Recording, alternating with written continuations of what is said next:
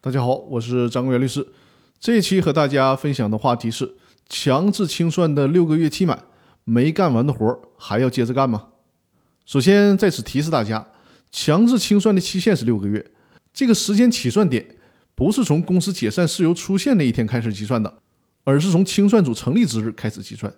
也就是人民法院受理有关权利人强制清算申请。并指定清算组对公司进行清算这一天开始起算六个月的时限。公司法司法解释二第十六条当中的清算期限，既不是诉讼时效，也不是除斥期间。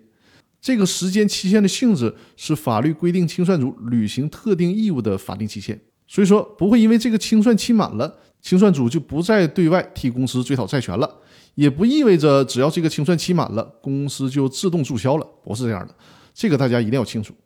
那在规定的这六个月时间里还没有清算完，会有什么后果呢？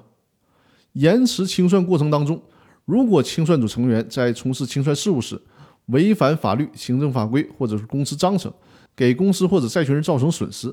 公司或者债权人可以向法院主张清算组成员承担赔偿责任。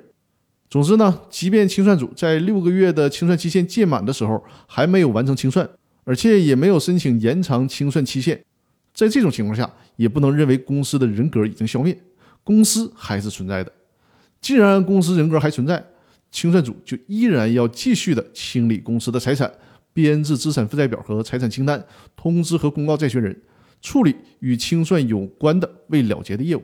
并且清缴所欠的以及清算过程当中产生的税款，清理债权债务。处理公司清偿债务后的剩余财产，或者是代表公司参与民事诉讼的活动。说白了呀，就是即便是清算期满了，清算组没干完的活儿还得接着干完，不许偷懒。那以上呢，就是本期和大家讨论的内容。更多内容我们下期继续。感谢大家的收听。